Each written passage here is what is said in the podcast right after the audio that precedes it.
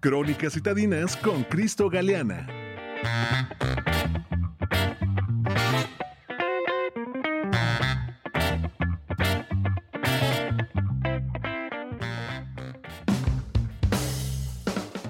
José Antonio, amigos del auditorio de itinerario turístico, es un placer saludarlos de nuevo. En esta crónica citadina me gustaría hablarles de uno de mis lugares preferidos en toda la Ciudad de México. Con poco más de 50 años de historia, el Museo Nacional de Antropología es reconocido como uno de los recintos más emblemáticos para la salvaguarda del legado indígena en México. Es un símbolo de identidad y un mentor para las generaciones que buscan sus raíces culturales. Fue el arquitecto Pedro Ramírez Vázquez quien materializó gran parte de la tradición prehispánica al edificar el Museo Nacional de Antropología en el corazón del bosque de Chapultepec, con el objetivo de fomentar una afluencia nutrida y al mismo tiempo brindar afinidad con el entorno natural. Aunque es cierto, la mayoría de nosotros visitamos por primera vez este recinto para cumplir con alguna tarea escolar. Actualmente, el edificio del Museo Nacional de Antropología posee 22 salas de exposición permanente, dos salas de exposiciones temporales y tres auditorios. En su interior se encuentra la Biblioteca Nacional de Antropología e Historia.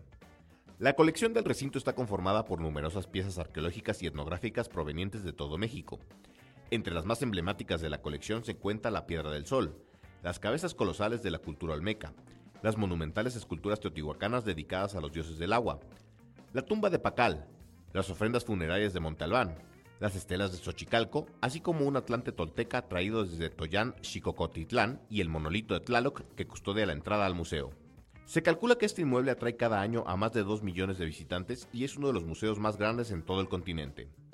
El Museo Nacional de Antropología abre de martes a domingo de 9 de la mañana a 7 de la noche el costo de la entrada es de 75 pesos, quedando exentas de pago las personas mayores a 60 años, los menores de 13 años, personas con discapacidad, así como profesores y estudiantes con credencial vigente. Los domingos, la entrada es gratuita para el público en general. Para saber qué exposiciones temporales se encuentran vigentes, les recomiendo checar la cartelera en el portal mna.ina.gov.mx. Amable Radio Escucha, cuéntenos, ¿No le parece mágico el Museo Nacional de Antropología? Soy Cristo Galeana, acompáñeme en estas crónicas citadinas.